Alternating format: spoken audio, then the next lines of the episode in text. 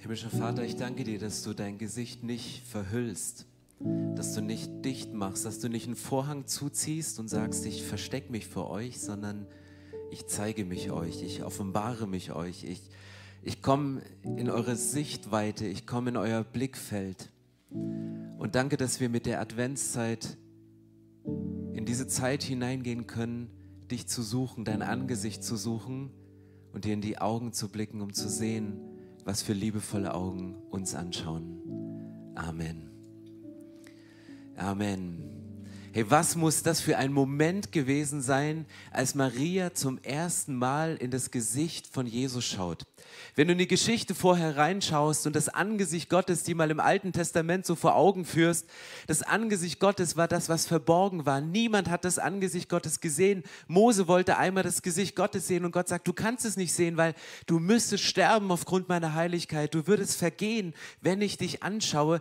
Das Gesicht Gottes hatte eine heilige, aber auch eine zerstörende Wirkung auf Menschen. Deswegen war das Gesicht verhüllt. Deswegen haben Menschen sich distanziert. Und in dem Moment, wo Maria dieses fragile Baby, dieses kleine Kind sieht, dann schaut sie nicht nur Gott an, sondern Gott blickt sie an in dem Moment.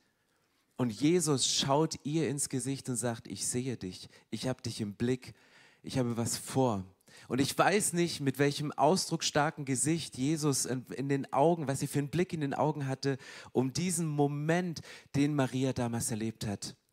Wir feiern heute Taufe. In der 12 und 18 Celebration werden wir heute acht Leute taufen. Menschen, die ebenfalls eine Begegnung mit Jesus hatten, die ihm in die Augen geschaut haben, die irgendwie ins Blickfeld von Jesus gekommen sind, die irgendwann selbst Jesus in ihr Blickfeld bekommen haben. Und als ich so über diese Taufe nachgedacht habe und auch über das Ereignis bei der Geburt von Jesus, habe ich festgestellt, es gibt eine Bewegung, die hat die Taufe und das Legen eines Kindes in eine Krippe oder in eine Wiege genau gleich. Und das ist der Moment, wo du das Kind ablegst.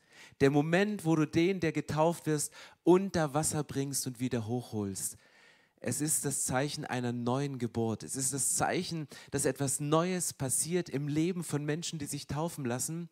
Und das Symbol, dass Jesus auf diese Erde gekommen ist und Maria es in die Krippe legt, es in dem Stall niederlegt, zeigt, hey, hier beginnt neue Geschichte. Wiedergeburt, ein neues Leben ist möglich. Und ich möchte euch heute mit hineinnehmen in ein paar Gedanken zum Angesicht Gottes. Und ich habe euch einen Vers mitgebracht aus Psalm 27 und ich lese euch den mal vor.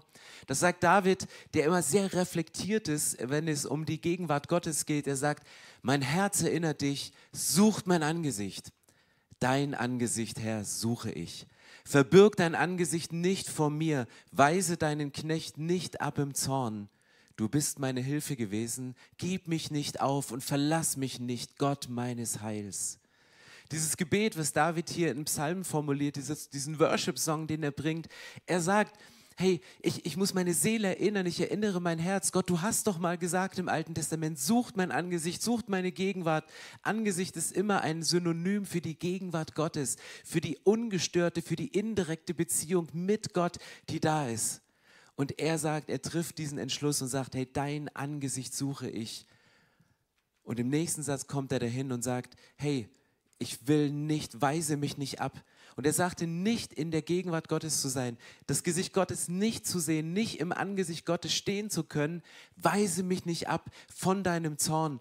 Nimm deinen Zorn, weise mich nicht ab im Zorn, sondern nimm deinen Zorn von mir und ich will in dem Schutz deines Blickes sein, im Schutz deines Blickfeldes, dass du mich vor Augen hältst. Bevor meine Frau und ich geheiratet haben, sechs Wochen vor unserer Hochzeit, wir waren an der Bibelschule und haben dort Theologie studiert und was uns zusammengebracht hat, war ein gemeinsames Hobby, unter anderem, das war Mountainbike-Fahren. Wir sind sechs Wochen vor unserer Hochzeit nochmal zur Entspannung im Oberbergischen schön in die Berge gefahren. Und dann kamen wir an einen Moment, wo wir einen kleinen Streit hatten. Und der Streit war zu Recht ausgelöst von mir, weil ich habe gesagt, wir sind gefahren, waren so am Ende unserer Kräfte. Und ich habe gesagt, Katrin, ich kenne den Weg. Lass uns hier lang fahren. Ich bin mir sicher. Und wir sind eine Stunde weiter gefahren und nach dieser Stunde kamen wir an demselben Ort wieder raus, an dem ich behauptet habe, ich kenne den Weg. Und es war so ein bisschen dieser Moment, okay, wende deinen Zorn von mir ab. Weil Katrin war ein wenig gereizt ähm, in diesem Moment und wusste, den Typen will ich heiraten, der noch nicht mal den Waldweg findet. Wie soll er mir einen Lebensweg zeigen? Und dann ist sie ein wenig ähm, energisch den, die Straße runtergefahren und ich einfach hinterher. Ich habe Gas gegeben, einfach hinterher zu kommen. Und sie fuhr, sie fuhr, sie fuhr. Und dann habe ich ihr von hinten zugerufen, während sie die Asphaltstraße im Oberbergischen runtergebrettert ist, ähm, habe ich ihr zugerufen von hinten. Und jetzt rechts ab. Es war ein großes Feld, wo so große Holzstämme, äh, äh, Stämme, wollte ich gerade sagen, also Stämme heißen die, von Bäumen, so diese, diese Dinger da. Ne? Ich bin Stadtkind, nein, ich bin Dorfkind, aber habe ich verdrängt. Äh, Stämme lagen. Und sie hatte, hä, was? Ist abgebogen und ist mit ihrem Vorderrad von dem Mountainbike in ein Schlagloch gekommen, ist über den Lenker gegangen und hat mit ihrem kompletten Gesicht gebremst. So schlimm, dass ich einen Krankenwagen rufen musste, im Krankenwagen hinterhergelaufen bin, äh, hinterhergefahren bin hinter dem. Und dann lag sie im Krankenhaus. Ähm, die Ärzte haben mit einer Bürste den, den Schotter raus, weil sie sagten, wenn ich das nicht rausmache, dann, dann ist es wie eine Tätowierung. Dann haben sie eine Spritze gegeben und das Mittel kam hier unten wieder raus, wurde mit fünf Stichen genäht. Und ihr müsst euch vorstellen, sechs Wochen vor der Hochzeit, eine angehende Braut, eine Gesichtshälfte aufgeschürft, ein dickes Auge und fünf Stiche am Kinn genäht.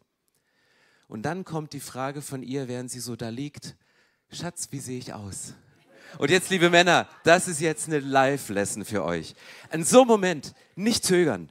Seid vorbereitet auf so Momente. Alles, jede Sekunde, die ihr zögert, habt ihr völlig verkackt, völlig daneben. Und das beste Wort in so einem Moment ist blendend. Ihr müsst immer sagen, blendend. Das konnte ich in dem Moment nicht sagen. Ich sage, ja, es sind ein paar Schürfwunden. Und sie so, ah, dann ist ja gut. Und irgendwann haben die Ärzte, Jod heißt das, glaube ich, das rote Zeug, dann, es war alles so, es war eigentlich viel größer als der eigentliche Schaden. Deswegen, es waren wirklich nur Schürfwunden. Und irgendwann lag sie da und sah im Spiegel oben ihr wahres Gesicht und sagte, hast du aber nett ausgedrückt, sind nur ein paar Schürfwunden. Sie hat ihr eigenes Gesicht gesehen und festgestellt, ey, sechs Wochen werde ich heiraten, muss ich so zum Traualter gehen. Und ich glaube, es war ihr größter Liebesbeweis, dass ich in dem Moment gesagt habe, du, unabhängig von dem Äußeren, ich heirate dich trotzdem aber das hat mein Gebetsleben getriggert. Ich habe angefangen zu beten, dass die Gottesebenbildlichkeit in ihrem Gesicht wiederhergestellt wird und man guckt sie an. Ich meine, das ist einfach. Und, und es war wirklich, ähm, wir haben so viele Freunde angerufen damals, kleiner Press Report am Rande, dass Gott es wieder heilt. Und bis zur Hochzeit war alles verheilt und den Rest hat die Schminke gemacht. Weil sie war eine der schönsten Bräute, die ich je gesehen habe. Und das war noch die eine Braut, die ich geheiratet habe. Ähm, aber das ist für mich so, wenn ich an, über das Gesicht nachdenke, kommt mir diese Geschichte in den Sinn. Auch warum Gesicht? Weil unser Gesicht ist, glaube ich, mit eines der verletzlichsten ähm, Körperteile bei uns. Man spricht von einer existenziellen Nacktheit, weil du kannst jedes Körperteil kannst du verstecken. Wenn deine Beine nicht gefallen, ziehst du eine Hose an. Besser ist, genau. Du ziehst Schuhe an, wenn du deine Füße verbergen willst, ist auch besser. Aber das Gesicht, deswegen trägt Gott, Gott kein Kopftuch. Weil Gott sagt, ich verhülle mein Angesicht nicht, ich zeige mein Angesicht. Und wenn Gott sagt, sucht mein Angesicht, dann ist das nicht nur ein physisches, ich will dich sehen, ich will mit dir in Verbindung treten, sondern es ist ein Ausdruck von, von Intimität. Es ist ein Ausdruck von, ich möchte mit dir in Beziehung treten. Ich möchte mit dir tiefer gehen, weil ich, ich schaue dir in die Augen und unser Gesicht ist unser einzigartiges Merkmal für Individualität. Unser Gesicht ist der Ausdruck von Emotionen. An deinem Gesicht erkennt man, wer du bist. Du, du kannst Emotionen am Gesicht ablesen. Bei meiner Mama konnte ich das. Die musste nichts sagen, die musste nur gucken. Und bei meinem Papa auch. Männer reden ja eh nicht. Und gucken auch nur. Genau. Und ich glaube, dass das Gesicht und, und Gott spricht so oft von Gesicht, dass er durch Jesus sein Gesicht zeigt, dass er im Alten Testament, im Neuen Testament sein Gesicht zum einen verbergen möchte, weil Menschen damit nicht umgehen könnten. Aber unser Gesicht zeigt unsere existenzielle Nacktheit, unsere Verletzbarkeit. Kennt ihr Menschen, die bis ins Gesicht hinein tätowiert sind, um vielleicht ein Schutzschild aufzubauen? Ich weiß es nicht. Aber der Moment, wo dir jemand ins Gesicht etwas sagt, ob das liebevoll gemeint ist oder nicht, das kann sehr verletzend sein. Ich weiß nicht, ob dir schon mal jemand ins Gesicht gespuckt hat oder dir eine Ohrfeige gegeben hat. Alles, was in deine Gesichtsnähe kommt, das, da, da bist du auf einmal so vulnerable, so verletzlich. Da bist du auf einmal an einem Punkt, wo du merkst, hey, krass, jetzt geht's näher. Oder kennt ihr die Gespräche, wo du dich mit jemandem unterhältst? Kann hier in der Lounge passiert sein und Personen, die dir so ein bisschen zu nahe kommen beim Gespräch und du versuchst schon immer wegzugehen und irgendwann stehst du am Tisch, dann stehst du an der Wand, aber die Person kommt immer mit und hat so eine gewisse Distanz, die er nicht oder sie oder er sei dahingestellt nicht einhalten kann. Das sind so unangenehme Momente, wo jemand dir zu nah ins Gesichtfeld reinkommt. Aber stell dir diesen Moment vor mit der Frau, deren Blicken du begegnet bist, die in dein Blickfeld gekommen ist. Der Moment, wo du verliebt bist in eine Person und sich eure Blicke kreuzen ihr euch näher kommt und, und genau über diese Distanz hinauskommt und es zum, zum ersten Kuss kommt und dieser Moment, wo du sagst, ich möchte bewusst nahe kommen. Und wenn Gott über Gesicht spricht und in Jesus zeigt, ich glaube, dass der erste Kuss, den Maria Jesus gegeben hat, kriege ich Gänsehaut. Ich kann es mir nicht vorstellen, aber allein das, was ich menschlich nachvollziehen kann, wie krass muss es sein, wenn Gott und Mensch sich begegnen in einem Moment, wo sie hineinkommen. Und ich glaube, wenn man ins Gesicht von Jesus schaut, dann sieht man zwei Dinge. Das eine ist vollkommene Liebe und das andere ist radikale Heiligkeit. Und anders kann ich es nicht zusammenfassen. Ich glaube, wenn du in das Gesicht von Gott schaust, wenn du in das Gesicht von Jesus schaust, dann siehst du vollkommene Liebe und radikale Heiligkeit. Ganz ehrlich, ich glaube, wir könnten jedes theologische Problem, jedes politische Problem, jedes ethische Problem, was wir heute haben, handeln, wenn wir das leben. Ich sage nicht würden, sondern könnten. Vollkommene Liebe und radikale Heiligkeit. Irgendwie nicht auszuhalten, die Spannung. Aber eine vollkommene Liebe zu sagen, unabhängig von dem, was du gemacht hast, unabhängig von dem, wie du dich fühlst, unabhängig von dem, was die Geschichte deines Lebens ist. Hey, es ist die vollkommene Liebe. Und gleichzeitig eine radikale Heiligkeit, die Jesus ausstrahlt, die Gott ausstrahlt, von der du sagst, ich will das gar nicht. Ich möchte mich von dem distanzieren. Ich möchte da rausgehen. Und ich glaube, wenn wir Momente haben, wo wir Jesus ins Gesicht schauen, wo Jesus uns in die Augen schaut und uns mit seinen Augen leitet, da kommst du an diesem Punkt. Ich möchte euch gerne einen Zeugnisclip zeigen von einer Frau, ähm, von Julia, die sich äh, heute 12 Uhr oder heute Abend taufen lässt. Aber ich möchte euch dieses Zeugnis nicht vorenthalten, weil sie erzählt uns ihre Geschichte, was sie mit diesem Jesus erlebt hat. Hallo, Gottes Segen an alle. Ich bin Julia, ich bin 23 Jahre alt und ich lasse mich heute taufen, weil ich dieses Jahr zu Jesus gefunden habe. Ich erzähle kurz meine Geschichte, wie es dazu kam. Also ich hatte einen Freund, der war leider drogenabhängig, aber ich war immer da für ihn und habe auch gehofft, dass er davon wegkommt. Und dann ist er eines Tages zu Jesus gekommen, hat mich angerufen, hat mir davon erzählt und meinte so, wow, ich bin jetzt clean, ich nehme nichts mehr. Ich wünsche mir, dass es bei dir genauso ist. Bitte frag nach dem Herrn. Dies habe ich dann getan. Dann habe ich ein Gänsehautgefühl bekommen und eine Wärme und eine Liebe. Der Heilige Geist ist in mir reingegangen. Und seitdem hat sich mein ganzes Leben verändert. Ey, das sind die Momente. Stell dir vor, du lebst in einer Stadt wie Berlin, Brandenburg, Dresden, Bad Lobenstein, Lüdenscheid, wo immer du gerade zuschaust oder im Auto, wo du sitzt. Du lebst und du lebst dein, dein Leben und auf einmal kommt dir Jesus ins Blickfeld. Auf einmal geht Jesus in dir vorüber und er schaut in die Augen und sagt, ich habe dich erwählt, ich habe dich ausgesucht und genau dich und dafür bin ich auf diese Erde gekommen. Und dann passiert eine, eine Verwandlung von deinem Leben. Du, du entscheidest dich dafür, mit diesem Jesus zu gehen und By the way, gehen Sachen wie Abhängigkeit von Drogen und andere Dinge, die wir noch in weiteren Zeugnissen heute hören werden, gehen sie einfach aus dem Leben raus. Es ist nicht immer einfach, ähm, aber mit Jesus ist dieser Kampf bereits gewonnen und du kannst diese Dinge unter die Füße bekommen. Und wir reden zu Weihnachten immer davon, es ist eine Zeit von Frieden, es ist eine Zeit von, wir fühlen uns wohl, wir sind im Familienkreis, aber wie du sagst, es ist genau diese Zeit, wo man, weil man auch mal wieder sich trifft und weil man auch mal wieder miteinander spricht, dann doch wieder Streit und Unversöhnlichkeit und die Geschichten von früher hochkommen. Und es ist diese spannungsvolle Zeit in diesem Moment. Und ich habe mir vorgenommen, in diese Adventszeit reinzugehen, bei allen Treffen, die ich habe, mit diesem Blick von Jesus, mit einer vollkommenen Liebe und einer radikalen Heiligkeit, um sie in das Leben von Menschen reinzusprechen. Weil warum ähm, ist es so, jedes Mal, wenn du vergibst, gibst du einen Gefangenen frei. Jedes Mal, wenn du vergibst, dann lässt du einen Gefangenen frei, nämlich dich selbst. Unvergebenheit hält nie den anderen in Gefangenschaft. Unvergebenheit wickelt nie den anderen ein. Unvergebenheit ist nie der Punkt, obwohl wir immer denken, wenn wir dicht machen, wenn wir stur sind, ja, ich strafe den anderen jetzt, indem ich ihm nicht vergebe. Nein. Der Moment, Vergebung zu erleben, und das ist der Grund, warum Jesus auf diese Erde gekommen ist und sagt, vollkommene Liebe, wo du einen Raum hast, um über die Dinge zu sprechen, die dich gefangen nehmen, mit denen du kämpfst, mit denen du strugglest aber gleichzeitig durch die, äh, durch die radikale Heiligkeit Dinge zu erkennen, wo du sagst, hey, da bin ich nicht frei, da bin ich unfrei. Das ist der Moment, den wir Sonntag für Sonntag dort am Kreuz erleben, wo Frauen und Männer ans Kreuz gehen und Dinge auf Zettel schreiben, die sie gefangen halten. Und das können ganz alltägliche Sachen sein, das können Dinge aus zwischenmenschlichen Beziehungen sein, aus ihrem Arbeitsumfeld oder einfach die Sachen, die oben aufliegen in deinem Kopf. Das muss keine große Schuld sein, aber wenn du ständig Gedanken hast, an die du immer wieder denken musst, Personen, an die du immer wieder denken musst, Verhaltensweisen, Gefühlen für Menschen, die dich gefangen nehmen, dass du das Gesicht von Jesus gar nicht sehen kannst, das sind die Dinge, die ans Kreuz müssen.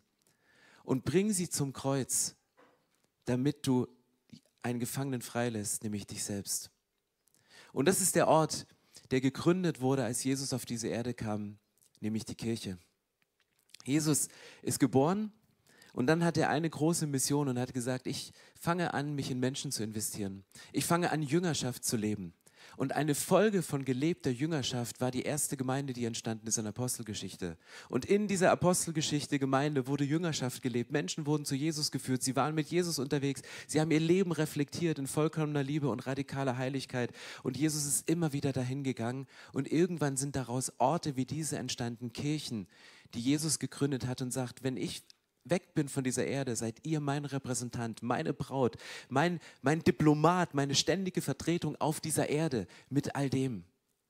Und deswegen glaube ich, dass Kirche ist der perfekte, unperfekte Ort, wo du Menschen begegnen kannst und wo du durch die Begegnung Menschen Gott begegnen kannst. Kirche ist für mich der perfekte, unperfekte Ort, um durch Menschen Gott zu begegnen. Warum sage ich das? Weil ich Kirche kenne. Warum kenne ich Kirche? Weil ich mich kenne. Und ich bin der perfekte, unperfekte Pastor. Und ich kenne Menschen, die sind perfekt, unperfekt. Und das ist so schön. Wenn jemand euch irgendwann sagt, komm zu Jesus und dein Leben läuft perfekt, dann würde ich ihn in die Abteilung Irrlehre abtun. Einfach mal radikale Heiligkeit in diese Ecke. Warum? Weil unser Leben ist nicht perfekt. Wir werden Dinge tun, die sind nicht in Ordnung. In, in einer Kirche passieren genau dieselben Dinge, wie sie überall sonst auch passieren.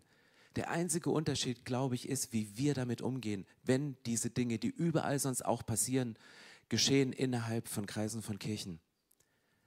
Ob wir mit Verurteilung rangehen, ob wir mit Gericht rangehen oder ob wir sagen, hey, wir haben den Blick von Jesus auf Situationen mit einer vollkommenen Liebe für den Menschen, aber mit einer radikalen Heiligkeit. Und das ist für mich die Zusammenfassung von diesem wunderschönen Song, den ihr gesungen habt vorhin, zu sagen, als Maria in diesem Blick in die Augen von Jesus schaut, sieht sie etwas, was nicht von dieser Welt war. Und Jesus gibt dir diesen Blick zurück und transportiert, glaube ich, viel von dem Schmerz und den Wogen des Lebens, die sie vorerlebt hat, auf dem Weg zu dieser Geburt, das überhaupt möglich war, gibt sie ihm zurück. Und dann lebt Jesus sein Leben und Maria war die Erste und es sind einige Jünger gefolgt, die haben gesagt, hey, ich, ich will dir folgen. Warum sind damals so viele Menschen Jesus gefolgt? A, weil Jesus sie in den Blick genommen hat und gesagt, mit dir, mit dir, mit dir, mit dir, mit dir. Ich erwähle dich, ich rufe dich heraus, weil ich sehe etwas in dir. Und dann ist Jesus mit diesen Menschen über, den, über diese Erde gelaufen, hat mit ihnen Zeit verbracht, hat sie reflektiert. Die Jünger haben nicht alles richtig gemacht, Maria hat nicht alles richtig gemacht. Keiner der Menschen in der Bibel haben immer alles richtig gemacht. Es waren die perfekten, unperfekten Menschen, die in der Gegenwart von Jesus mit ihm unter seinem Blick, unter seiner Aufsicht Dinge reflektieren konnten. Und Jesus gesagt hat, das ist euch gut gelungen, macht weiter so. Das ist euch nicht gut gelungen. Und er hat ihnen mit vollkommener Liebe und radikaler Heiligkeit gesagt, okay, so kannst du es anders machen. Und hat sie wieder raus, rausgeschickt. Und das waren die Momente von, von Intimität mit Gott. Der Moment, wo du sagst, Jesus, ich will dir nachfolgen, ich gehe mit dir. Aber Nachfolge funktioniert nur, wenn du Zeiten hast, wo du hin und wieder einen Schurfix mit Jesus hast. Ihm in die Augen schaust und sagst, Jesus, was siehst du in meinem Leben, was, was ich nicht mit mir rumtragen müsste und was ich loswerden kann? Jesus, was siehst du in meinem Leben, was noch an Potenzial in mir drin ist, was noch nicht zutage gebracht ist, weil ich irgendwelche Ängste und irgendwelche falschen Befürchtungen habe, wenn ich das lebe, dass dann das mit dir passiert. Sagt Jesus, ich helfe dir, das freizusetzen. Und das sind die Momente, wo du den Blick von Jesus brauchst, weil Jesus sagt, ich will dich mit meinen Augen leiten. Wenn dich jemand mit seinen Augen leitet, dann musst du ihm in die Augen schauen. Ja, lass uns aufstehen und in den nächsten Song reingehen und ich lade dich ein, Jesus nochmal ein, ein Versprechen zu geben, einen Moment zu sagen, ich will dir folgen. Ich bin bereit, na, dir nachzugehen, aber ich plane mir auch diese Zeiten ein, Qualitätszeiten mit dir von Angesicht zu Angesicht zu verbringen.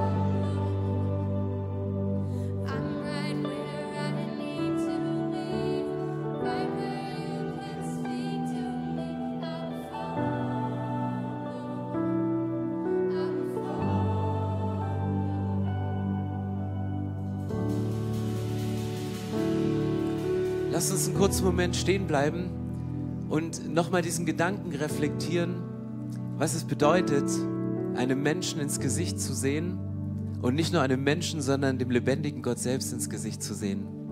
Wenn ihr an euch runterschaut, werdet ihr feststehen, ihr steht auf mit zwei Beinen mitten im Leben, mit beiden Füßen mitten im Leben. Und wenn man so die Beine eines Menschen anschaut, dann weißt du, wohin er geht. Und wenn du diesen Menschen kennst und seine Beine betrachtest, dann weißt du auch oft, woher er kommt. Und ja, unser Leben hat eine Geschichte. Wir bringen Dinge mit. Wir kommen aus Situationen. Wir kommen aus so unterschiedlichen Situationen und, und wir stehen dann manchmal gegenüber und, und jeder bringt seine Geschichte mit. Und, und er hat seinen Standpunkt auch aufgrund seiner Geschichte, die er mitgebracht hat. Und an Beinen kannst du ablesen, woher jemand kommt und wohin jemand geht. Wenn du dir die Hände eines Menschen anschaust, dann kannst du ganz oft ablesen und Rückschlüsse ziehen, was für einen Beruf diese Person macht. Nicht immer, aber sehr oft. Aber unsere Hände zeigen, was wir schaffen können, was wir tun können, was wir, was wir in, der, in der Lage sind zu leisten und zu, zu bauen und gesund zu machen und heil zu machen oder Senioren zu begleiten. Mit deinen Händen kannst du Dinge schaffen, kannst du Dinge in Ordnung bringen, kannst aber auch Dinge zerstören mit der Hand. Und manchmal sieht man das in den Händen an, dass sie über die Jahre Schwielen haben oder unversehrt sind, weil sie sich nicht getraut haben, gewisse Dinge anzufassen. Und vielleicht haben sie Dinge angefasst und deswegen sind Narben und Wunden entstanden an den Handflächen. An den Beinen sieht man, wo ein Mensch herkommt, wo er hingeht. An den Händen siehst du, was er tut, was er getan hat und was er in der Lage ist, mit diesen Händen anzurichten. Aber wenn du ins Gesicht schaust, dann geht es nicht mehr um das, wo wir herkommen, wo wir hingehen, geht es auch nicht mehr um das Tun, sondern es geht um dein Sein. Es geht um deine Gefühle, es geht um den Zugang zu deinem Inneren, zu deiner Seele, zu deinem Geist. Diese, diese Nacktheit des Gesichtes, dieses Ungeschützte, ich schaue dir in die Augen, ich schaue dir ins Gesicht. Und wenn Jesus sagt, ich möchte dir in die Augen blicken, wenn David sagt in dem Psalm, ich erinnere mein Herz immer wieder dran, sucht mein Angesicht, das hast du irgendwann gesagt und ich suche das und ich will in deinem Blickfeld bleiben, in deinem Angesicht, weil ich weiß, es ist ein Schutzraum, weil ich dort so sein kann, wie ich bin. Das sind die Momente, wo du eine neue Beziehung aufbauen kannst, so wie du mit deinem Gesicht eines, einem geliebten Menschen begegnest, um ihm näher zu kommen und eine gewisse Intimität zu erleben. Ich möchte euch noch ein Video zeigen von einer jungen Frau, die sich heute im Laufe des Tages taufen lässt und lasst uns stehen bleiben dabei, was sie mit Jesus erlebt hat und wie sie das für sich ausdrücken würde, was mit ihr passiert ist. Hallo, ich bin Jamie, ich bin 29 Jahre alt. Ich freue mich riesig auf meine Taufe, dass ich es öffentlich machen kann, dass ich Jesus im Herzen habe und dass ich mich für ein Leben mit ihm entscheide. Ähm, ich weiß, dass er am Kreuz für mich gestorben ist und dass er alles getragen hat und dass er mich liebt und sein Leben für mich gegeben hat. Und jetzt möchte ich mein Leben für ihn leben und mit ihm leben. Und ähm, gerade auch in den letzten Wochen habe ich gemerkt, wie stark äh, der Heilige Geist in mir arbeitet und wie meine Beziehung zu Gott gestärkt wurde. Und ich freue mich einfach auf die kommende Zeit eine von vielen Geschichten in diesem Raum. Was sagt Jamie? Sie sagt, dass das Wichtigste in ihrem Leben war eine Liebe von Jesus. Und wenn du das Symbol des Herzens siehst, dann weißt du, das ist die vollkommene Liebe von Jesus. Und dieses erste Symbol von unseren vier Symbolen, die vollkommene Liebe von Jesus, die, die erlebst du erlebst du durch Menschen, die sich dir zuwenden, die erlebst du durch Gott, der sich dir zeigt, der sich dir in den Weg stellt, der dir Zusagen gibt für deine Zukunft, der dir einen Weg ebnet, einen Weg, den du gehen kannst. Das zweite Symbol, die Weggabelung, ist ein Symbol für die radikale Heiligkeit von Jesus. Und wenn wir uns in dieser radikalen Heiligkeit von Jesus widerspiegeln, dann merken wir, das, was so geradlinig und radikal von Jesus ist, es geht manchmal links und rechts vom Weg ab. Und es gibt einen Ort, wo die vollkommene Liebe und die radikale Heiligkeit von Jesus zusammenkommen und das ist das dritte Symbol, das ist das Kreuz. Dort kreuzen sich in dem Mittelpunkt genau diese beiden Dinge und ich glaube, Jesus konnte es nur aushalten.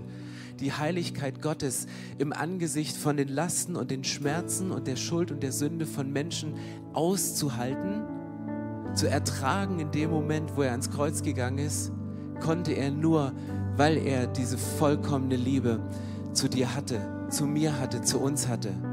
Und ich glaube, dass vor dem Blickfeld von Jesus alles vorübergezogen ist, was wir in unserem Leben auf unser Leben an Lasten gelegt haben, geladen haben, aber auch was wir durch unser Leben an Lasten auf das Leben von anderen gelegt haben, wo wir durch unsere Worte, durch unsere nicht gelebte Heiligkeit das Leben von Menschen massivst schwer gemacht haben und es massivst belastet haben.